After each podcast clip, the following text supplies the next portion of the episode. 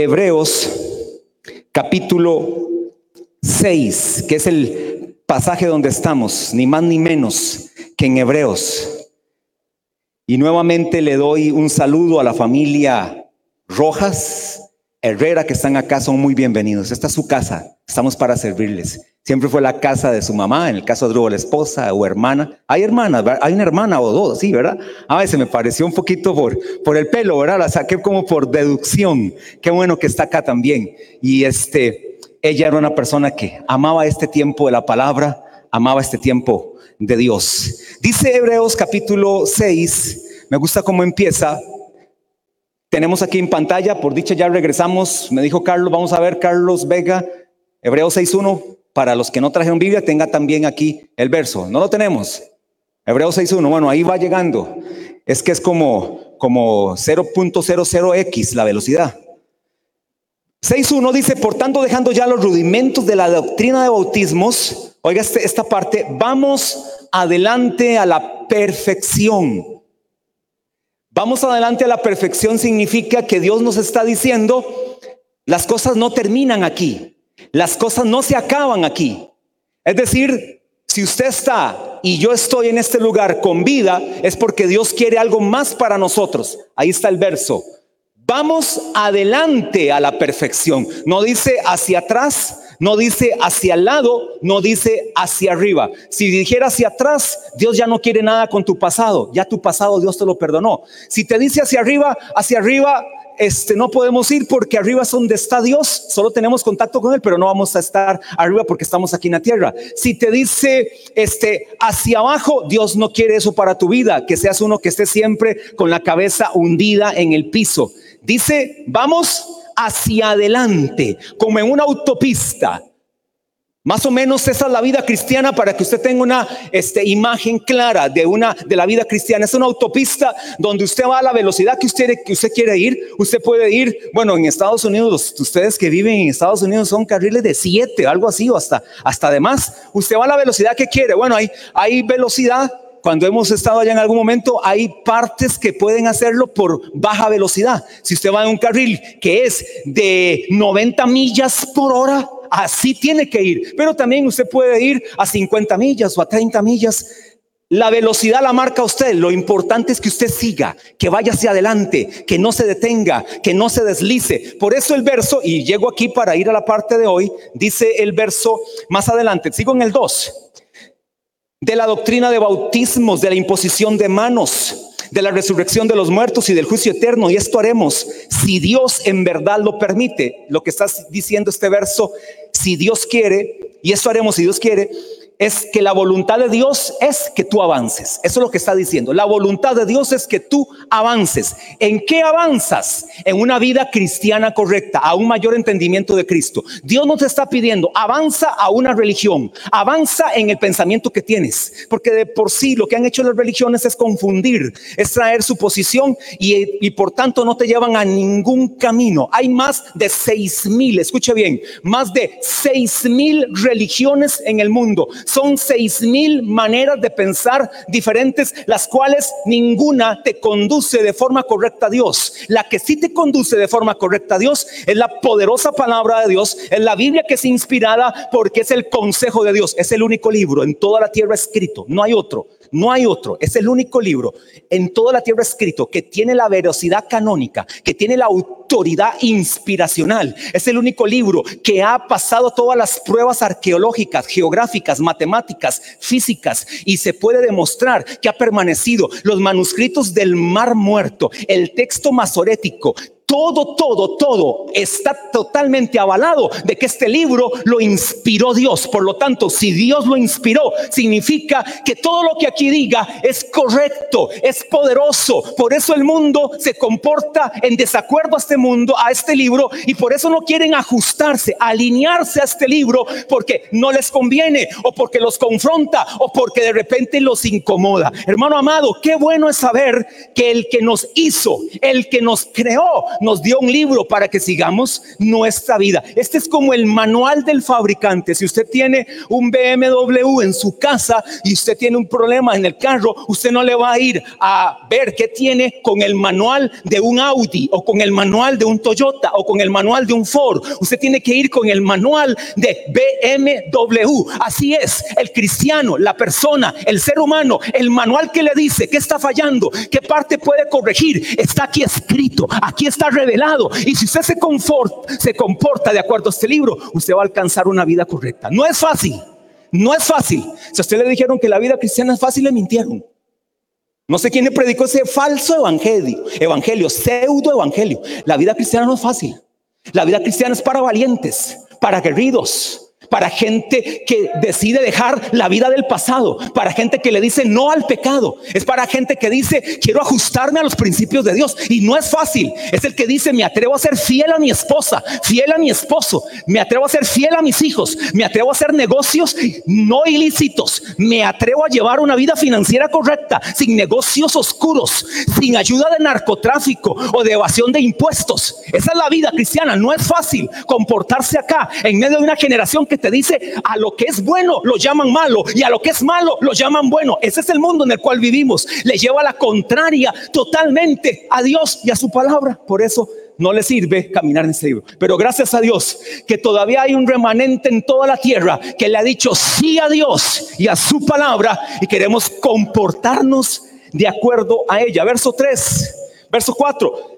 Porque es imposible que los que una vez fueron iluminados y gustaron del don celestial y fueron hechos partícipes del Espíritu Santo y asimismo gustaron de la buena palabra de Dios y los poderes del siglo venidero y recayeron, ahí es donde quedé la semana pasada, bueno, ya lo terminé, pero nada más doy un repaso a esta parte, y recayeron, verso 6, sean otra vez renovados para arrepentimiento, crucificando de nuevo para sí mismos al Hijo de Dios, exponiéndole a vituperio. Esa palabra recayeron, recuerda la palabra griega para pipto es la palabra griega parapicto que significa cayeron al lado de, se distrajeron, se detuvieron, se deslizaron. Es decir, la idea que da es que iban en autopista, iban con su carro, el que usted tenga, como usted quiera verlo, iban caminando, iban corriendo, pero hubo algo en el camino, hubo algo que hicieron esto. Se detuvieron de repente se resbaló o se distrajo y de repente se puso a escuchar música ahí en la, carretera de la vida cristiana o se puso a hacer reparaciones ahí en el se detuvo, no está avanzando. No significa que perdió algo. Está en el camino. Está en la carretera llamada la vida cristiana, no la religión, la vida cristiana, la relación con Dios. Está ahí pero se detuvo. Por lo tanto, no está avanzando. Y de repente comienza a ver a otros que pasan y a otros que avanzan. Y seguro hasta los observa. Mira, mira ese qué velocidad va. Uy, mira ese qué altivo, qué prepotente. Mira qué clase de carrazo que tiene. Uy, mira ese, qué color más feo. Está ahí criticando, viendo errores y no está avanzando. No ha perdido todavía, no ha perdido, no ha perdido su vida de salvación. Está ahí, distraído en comentarios. Eso es como una anécdota que este, siempre me ha gustado para ilustrar la vida cristiana y es que, quitando ahora el ejemplo de los carros, usted va caminando, usted va caminando en la vida cristiana. Y usted, por supuesto, y yo tenemos un enemigo acérrimo, un enemigo violento que es Satanás y sus demonios. Es un enemigo. Por eso la Biblia dice San Juan 10:10 que el ladrón no vino sino para hurtar, matar y destruir. Y Jesús dice, yo he venido para que tengan vida y para que la tengan en abundancia. En este camino, Satanás, para que usted entienda la figura, ¿se recuerdan en la escuela, cuando estábamos en la escuela, que nos enseñaban a hacer bodoquitos? ¿Verdad? Como unos, unas bolitas de papel, como el papel china, ¿se recuerdan eso? Y usted va y está el enemigo y te tira. Usted va caminando, te está tirando Usted depende, la decisión es suya. Me pegan, me golpean, me tiran y yo sigo caminando. Pero hay otros que hacen esto, se detienen, doblan, se agachan al otico y lo abren y empiezan a leer. Mientras hay otro que sigue caminando y tal vez donde lo abre dice, sos un fracasado, eres un bueno para nada, eres un hipócrita, nunca vas a cambiar. Eres un miserable, perdido, ciego, desventurado. ¿Para qué juegas al ser cristiano? ¿Para qué te golpeas el pecho ahí en iglesia y pones música si en la casa realmente la gente no conoce lo que eres? Y entonces usted se distrae leyendo los papelitos que le están tirando y por supuesto, ¿sabe a dónde se los tira? A su mente. Satanás solo tiene una parte donde puede venir a atacarte y es tu mente. Satanás solo tiene acceso a tu mente. En griego, nous, a tu entendimiento. Satanás no puede tocar tu espíritu, porque tu espíritu ya está ocupado, tu espíritu ya tiene dueño, tu espíritu ya está gobernado, tu espíritu está lleno por el Espíritu Santo de Dios, por el señorío de Cristo. Pero a nivel mental, a nivel psicológico, a nivel existencial, usted está siendo atacado en su mente y ahí es donde se tiende a distraer y muchos, mientras hay otros que avanzan que realmente no son la mayoría, más bien son la minoría, la mayoría está distraída viendo todos los ataques que el enemigo le hace. También recuerdo ahora una analogía bíblica de Josué 18:3. Josué le dice a los hijos de Israel, ¿hasta cuándo seréis negligentes? ¿Hasta cuándo seréis negligentes para venir a poseer la tierra que os ha dado el Dios de vuestros padres? Habían doce tribus, eso usted lo conoce. Israel se distribuye en doce tribus, se organiza en doce tribus. Habían siete tribus que no habían conquistado absolutamente nada. Son como aquellos que todo quiere que se lo hagan. No sé si usted los conoce. Hay gente que todo quiere que se lo hagan. Es que usted sí tuvo la oportunidad, es que si usted tuvo el esfuerzo, es que usted sí tuvo esto, es que si usted tuvo lo otro. Hablando del caso de Dunia, recuerdo que cuando a ella se le dio esta oportunidad, ella fue, no se lo regalaron, ella fue y estuvo ahí y pagó el precio. Y anterior a eso, hacía otros negocios. Y la recuerdo de ir de gira a Guanacaste, y de gira a Limón, y de gira a Punta Arenas, y de gira a San José, visitando escuelas, visitando esto. Andaban en el norte, sur, este y oeste, y hacía unos asuntos de regalos. Y la época navideña era extremadamente dura. No se lo daban regalado. Había que esforzarse. Así es. Hermano amado, en la vida cristiana, o caminas o te distraes y te hundes en tus propios fracasos, en tu propia baja, baja, autoestima y no avanzas, te vuelves uno de los que siempre está criticando el éxito de otros. En vez de tú más bien lograr tu éxito y recuerde que las oportunidades no llegan. Por cierto, recuerde eso, las oportunidades no llegan, las oportunidades usted y yo las buscamos. Las oportunidades se buscan, las oportunidades se conquistan. Hay que ir por la oportunidad. Hay que ir por esa oportunidad. Así que entonces, esta era la situación de estos hebreos, de ese primer siglo de la iglesia estaban recayendo. Recayendo no significa que habían abandonado a Dios para volverse a una vida de pecado desenfrenado. Esa no es la interpretación. Y le dije la semana anterior que es la única vez en la que aparece en la Biblia la palabra recayeron. No aparece en otra versión, ni en otro lenguaje, ni en otra traducción. Solamente aparece en Hebreos capítulo 6, verso 3, la palabra, verso 5, perdón, la palabra recayeron pero la interpretación no es que se apartaron y se volvieron atrás a una vida sin pecado, a una vida con pecado desenfrenado. No es eso, es que se detuvieron nada más, no están avanzando. ¿Por qué entendemos esa interpretación? Ya les dije, porque ya habían sido iluminados, ya habían sido renovados para arrepentimiento, habían gustado de la buena palabra de Dios, habían gustado de los poderes del siglo venidero y habían gustado sobre todo del Espíritu Santo. O sea, no era cualquier tipo de persona. Ahora, cuando uno sigue la lectura, la lectura nos hace aterrizar en una verdad contundente que se la voy a decir la próxima semana.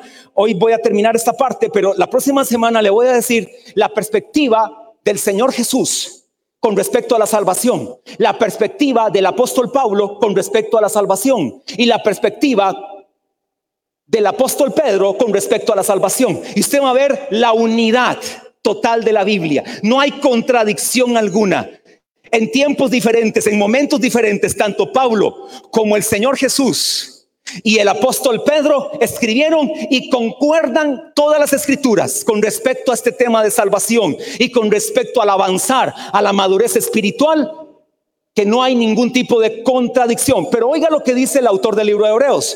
Bien hubiera dicho la perspectiva del autor del libro de Hebreos, que es la que le vengo dando, pero no sabemos quién es el autor del libro de Hebreos. Entonces, todo esto que vengo dando es la perspectiva del autor del libro de Hebreos. Pero para que usted diga que no solamente uso Hebreos para sacar las conclusiones, estoy usando para la próxima semana Lucas capítulo 15, Estoy usando Primera de Corintios capítulo 3 y Segunda de Pedro capítulo 2 para entender todavía mejor. Sigue diciendo ahora el verso del capítulo 6, buenísimo 7 y 8.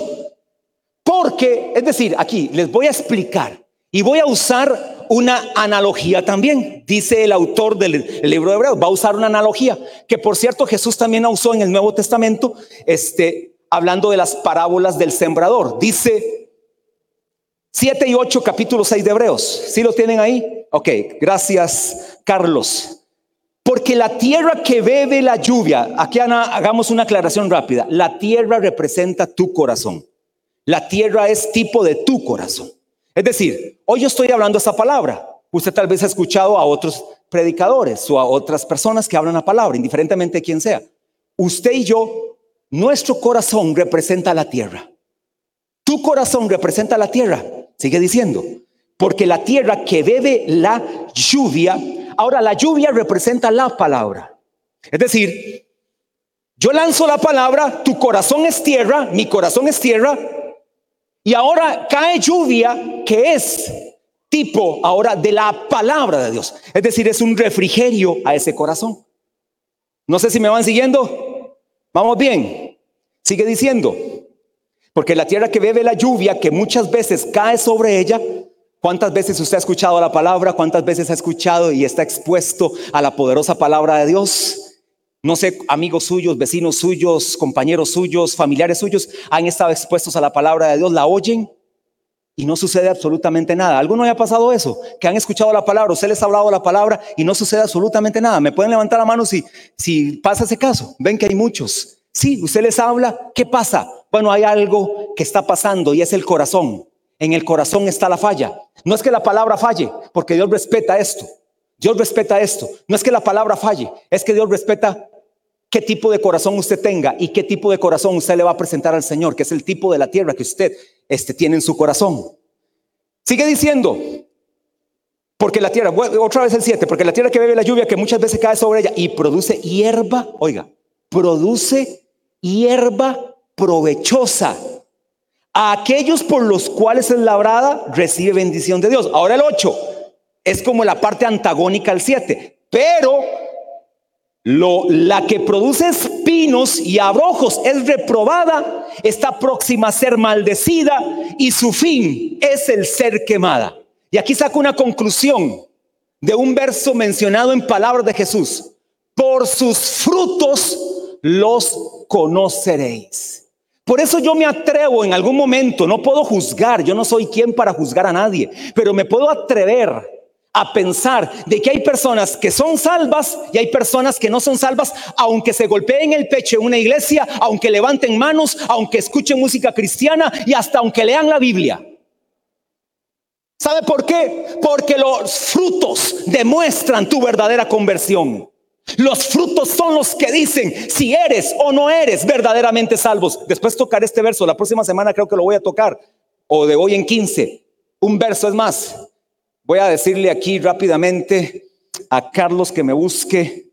Déjeme un momentito buscar este verso, este, porque está súper poderoso, este, para que le quede ahí y usted. Carlos Mateo 7, 21 y 23. Mateo 7, 21 y 23, para que usted vea que ni usted ni yo impresionamos a Dios. Ni usted ni yo impresionamos a Dios. Mateo 7, 21. No todo el que me dice, ha oído esos, Señor, Señor, aquí está tu Hijo, Señor, Señor, entrará en el reino de los cielos, sino el que hace la voluntad de mi Padre que está en los cielos. 22. Muchos me dirán en aquel día, en aquel día es el día del Señor, cuando Él venga, que del cual ya Dunia se libró. Adrúal ya Dunia se libró de ese gran día. Carlos, que también fue otra persona que murió hace poquito, hermano de mi esposa, se libró de ese día. Me dirán en aquel día, Señor, Señor, no profetizamos en tu nombre y en tu nombre echamos fuera demonios y en tu nombre hicimos muchos milagros. Oiga, ¿qué se me ha toque, Carlos? ¿Quién ha visto, quién ha hecho esas tres cosas como señales de su vida cristiana? Levánteme la mano el que ha profetizado en el nombre del Señor, echado fuera demonios y y en tu nombre hicimos muchos milagros. Levanten la mano quién ha hecho eso. Esas tres cosas. Yo recuerdo haberme echado unos 20 demonios más o menos en la trayectoria de, 20, de 30 años de ser cristiano. Sí he visto muchos milagros, sí he visto muchos milagros. No soy profeta, mi esposa sí dice más, pero no es la norma. No es la norma. Ahora, verso 23. Oiga la bomba. Y entonces le declararé nunca os conocí. Apartados de mí, hacedores de maldad. Esa palabra conocí, la misma palabra, aquella que le dije de la semana anterior, ginosco. Nunca vi una vida transformacional ustedes. Ustedes eran simplemente, ¿sabe por qué Dios permitía que en su nombre se echaran fuera demonios? Y que en su nombre profetizaran y que en su nombre hicieran milagros por gente que de repente ni cristiana es, porque Dios respeta su nombre. Y porque Dios tiene misericordia del que está atado, del que está perdido porque Dios tiene amor por los que están perdidos. Y entonces, aunque alguien venga hacer de esa manera, lo respalda, pero nunca conoció al Señor de forma verdadera. Así que no se deje engañar por aquellos que le presentan un show o una imagen, porque de repente se pueden burlar de usted. Escuche a los que tienen carácter. Escuche a los que han perseverado. Escuche a los que viven una vida cristiana total, íntegra. Escuche a aquellos que han permanecido fieles en su matrimonio, en su casa, en sus hijos, en la vida cristiana, en su empresa. Vaya y pregúntele al jefe que tiene qué tipo de persona es. Lo que el jefe piensa va a ser también hasta muy determinante porque hasta tiene un buen concepto acerca de usted como trabajador. O como le pasa a alguno, no, hombre, yo estoy deseando ver cómo lo he hecho. Este es una piedra en el zapato. Ojalá usted no sea de esos, porque usted tiene que ser hasta testimonio con el jefe que trabaja y tiene que ser el mejor colaborador que tiene en ese lugar donde usted trabaja. Porque sos, un hijo de Dios. Usted es un empresario. Usted es un empresario, está en la competencia. Me decía un discípulo directo, pastor, la competencia que tengo se me vino al frente. Y es como Goliat es la empresa que vino al frente y yo, David. Un gigante contra un enano. Y me la puso al frente. Antes yo trabajaba con él y él me daba esos productos. ¿Sabe qué me dijo? Se verá qué hace. Ya no le vuelvo a proveer nada. Ahora, ¿y sabe qué fue la respuesta de él? Yo voy para adelante porque yo sí tengo al más grande. Yo sí tengo al más poderoso. Yo sí tengo al más glorioso. Yo sí tengo al que va conmigo. ¿Y sabe qué me dijo él? Denle ese aplauso al Señor. Porque le voy a decir algo que le puede provocar darle un mejor aplauso al Señor, pero de eso del Señor. ¿Sabe qué, pastor? Me han crecido las ventas en esta temporada como nunca antes. He visto la mano de Dios sacándome adelante. Estamos innovando, estamos haciendo. Y yo le dije, Señor, si tú me diste esta profesión en la que me dedico, que me dedico, hay tantas cosas en las que me puedo dedicar, hay tantas formas de hacer refrigeración, hay tantas formas de ver aires acondicionados, hay tantas formas de dar mantenimiento industrial, hay tantas maneras de hacer esto que tengo muchas ideas, por lo tanto no me van a acabar. Aquí estoy enfrentando a ese gigante y tengo cinco piedras. ¿Sabe cuáles son esas cinco piedras? Esas cinco piedras son la palabra de Dios, el poder de Dios, la sabiduría de Dios, los milagros de Dios, la unción de Dios, porque David fue con cinco piedras y mató al gigante. Si hay un gigante que venga contra usted, simplemente accione lo que usted tiene, pero usted tiene que hacerlo. Dios no mató al gigante por David. David mató al gigante. Ah, porque es que tenemos todo regalado. No, no, hermano. David fue. ¿Y sabe qué, qué decía el gigante Goliat? ¿Quién es este perro muerto? ¿Quién es esta basura? ¿Quién es este miserable que me viene gritando y me viene diciendo? Eso dice la Biblia. ¿Quién es ese con un saco pastoril y cinco piedras viene contra mí? Mi espada es más grande que el mismo y pesa más que el mismo. Y David dijo, no has provocado, no me has provocado a mí, has provocado a los escuadrones del Dios viviente. Y este mismo te entregará en mis manos. Lea la historia, primera de Samuel capítulo 17.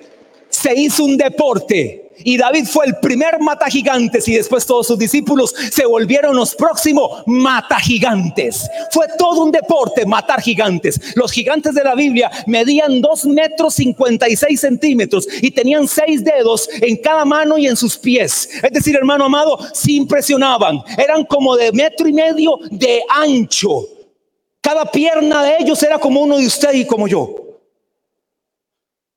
Pero como un modelo de alguien que le creyó a Dios, los demás hicieron lo mismo y también le creyeron a Dios. Así que hermano amado, es tiempo de creerle a Dios.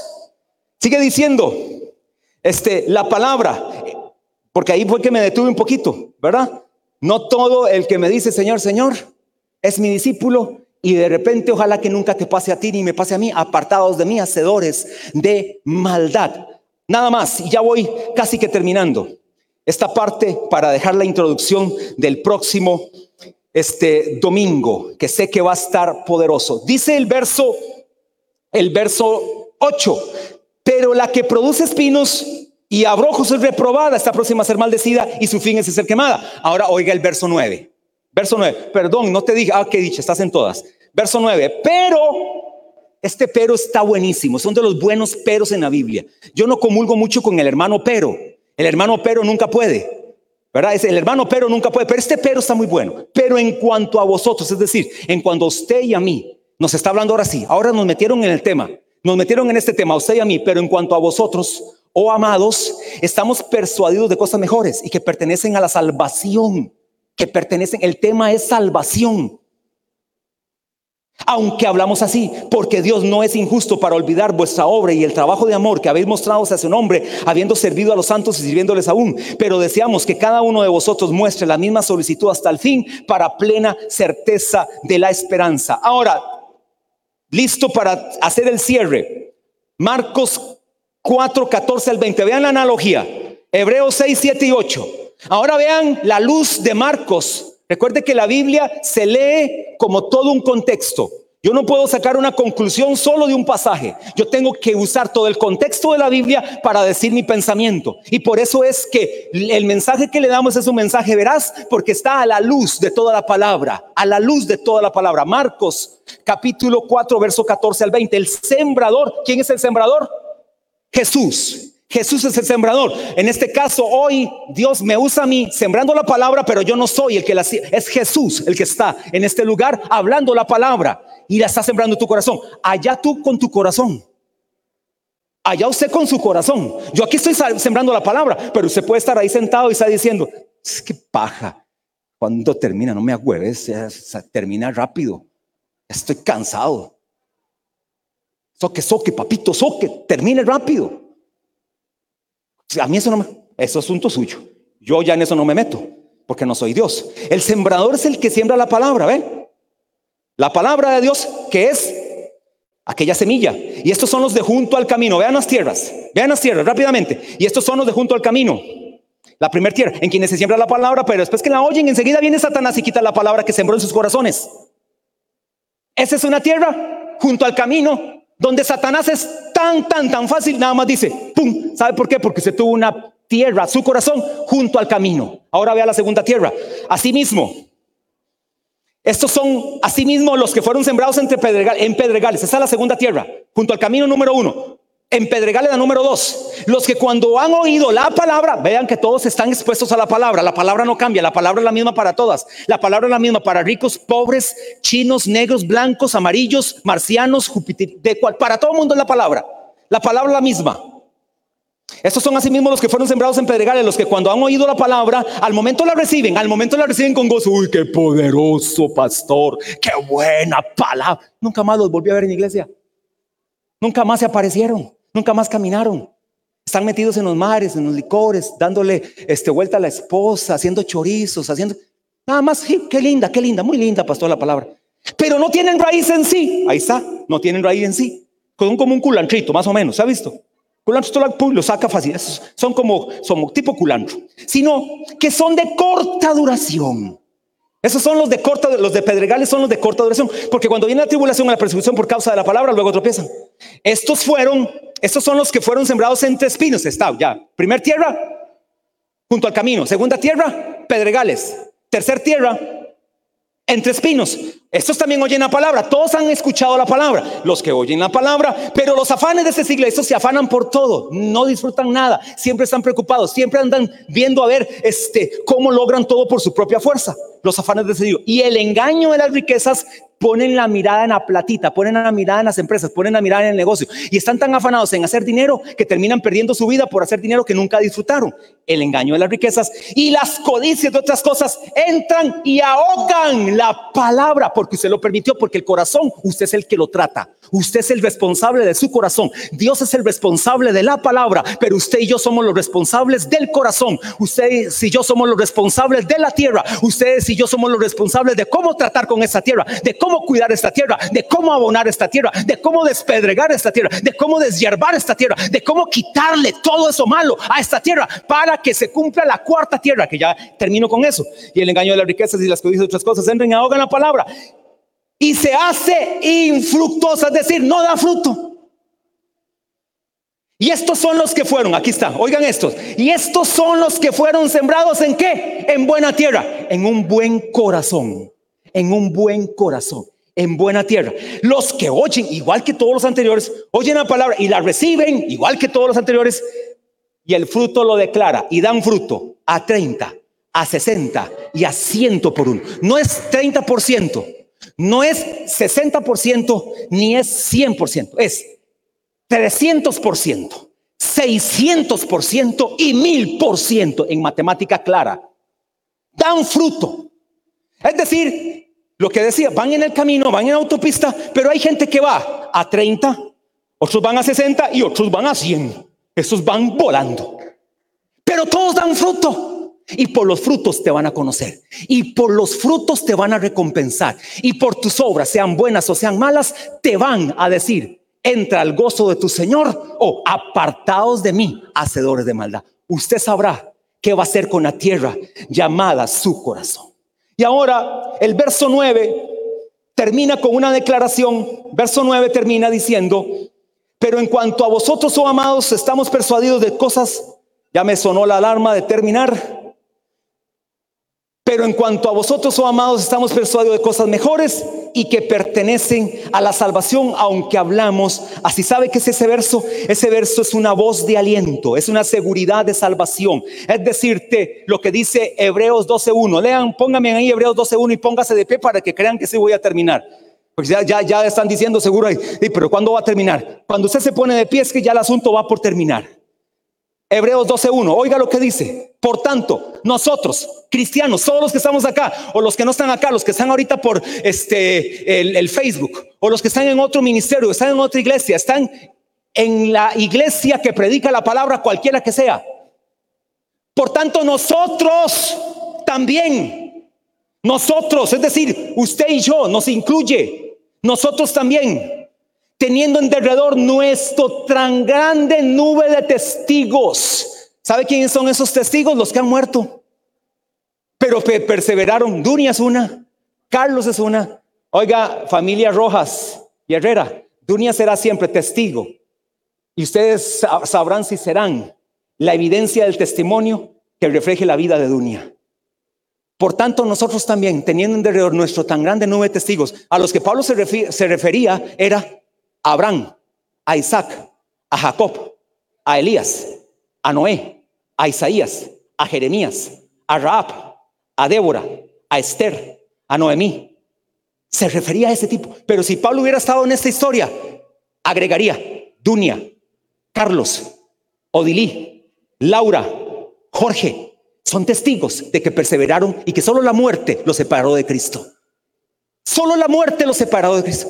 Por tanto, nosotros también teniendo alrededor nuestro grande nuevo de testigos, despojémonos. Oiga, sí o no, entonces el cristiano tiene que lucharla. Si el cristiano tiene que perseverar y tiene que permanecer, por eso le dice el apóstol, despojémonos de todo peso y del pecado que nos asedia y corramos con paciencia. La palabra paciencia es la palabra griega perseverancia que tenemos por delante. Y nos da un consejo en el verso 2 que no está ahí, no lo ponga, puesto los ojos en Jesús, el autor y consumador de la fe, el cual por el gozo puesto delante de él sufrió la cruz, menospreciando el oprobio y se sentó a la diestra del trono de Dios. Es decir, iglesia amada, la vida cristiana no es para cobardes para la vida cristiana no califican los pusilánimes, no califican los traidores, no califican los desertores, no califican los apóstatas, sí califican los débiles,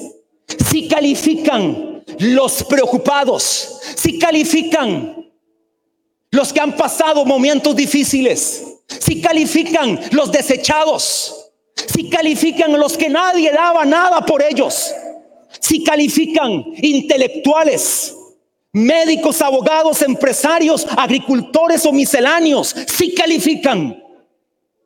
Pero tienen que hacer algo todos. No hay nada especial para nadie. Para todos es la misma demanda. Despojémonos de todo peso y del pecado que nos asedia, porque el pecado siempre estará a las puertas. Eso es como que usted caminara toda la vida, toda la vida con un salveque en sus hombros, con piedras y anda aproximadamente ahí unos 30 kilos siempre. Usted, ¿Quién caminaría así todos los días? ¿A quién le gustaría caminar con un salveque de unas 30 libras o kilos toda la vida? Usted se sube al bus con ese, con ese salveque, va a trabajar con ese salveque, está en su casa con ese salveque, está con su... ¿A quién le gustaría andar así? Nadie, nadie porque esa no es la voluntad de Dios. ¿Qué es lo que Dios te dice? Despójate, bótalo, bota ese peso y sigue adelante a la perfección, al supremo llamamiento de Dios en Cristo Jesús. Eso es lo que Dios quiere para tu vida. Termino de esta manera. Si alguno aquí caminó en algún momento con Dios y no se ha vuelto a Dios, hoy es el día de regresar a Dios. Pero si usted ahí sabiendo que caminó con Dios no quiere regresar, hermano, quiero decirle que mi conclusión personal como pastor, mi conclusión muy humana, probablemente es que usted nunca fue salvo. Probablemente es que usted nunca experimentó salvación. Y tristemente y terriblemente le esperará una condenación eterna. Tristemente. Me duele decirle esto. Pero si usted caminó con Dios y se ha detenido o se ha extraviado o se ha resbalado y hoy dice, voy para adelante otra vez y me levanto, usted experimentará la gracia de Dios y la salvación y Dios te dirá, entra en el gozo de tu Señor. Si usted quiere hacer esta oración conmigo para reconciliación o para salvación, dígala conmigo, diga esta oración conmigo. Usted nada más, yo la digo y usted la dice conmigo, yo te dirijo. Diga así, Señor Jesús, en esta mañana declaro que solo tú eres el verdadero Dios y la vida eterna. La religión no me salva. La ideología no me salva. Las estructuras no me salvan. Solo hay un fundamento que me puede salvar. Y eres tú Jesús, el Hijo de Dios. Te pido perdón por mis pecados. Pido perdón por haberme alejado, resbalado, desenfocado, deslizado. Hoy me arrepiento. Levanto mi mirada y pongo mi mirada en ti, Jesús. Límpiame de todo pecado, límpiame de toda maldad y dame fuerza, inteligencia, valentía para perseverar en tu camino. En el nombre de Jesús. Amén.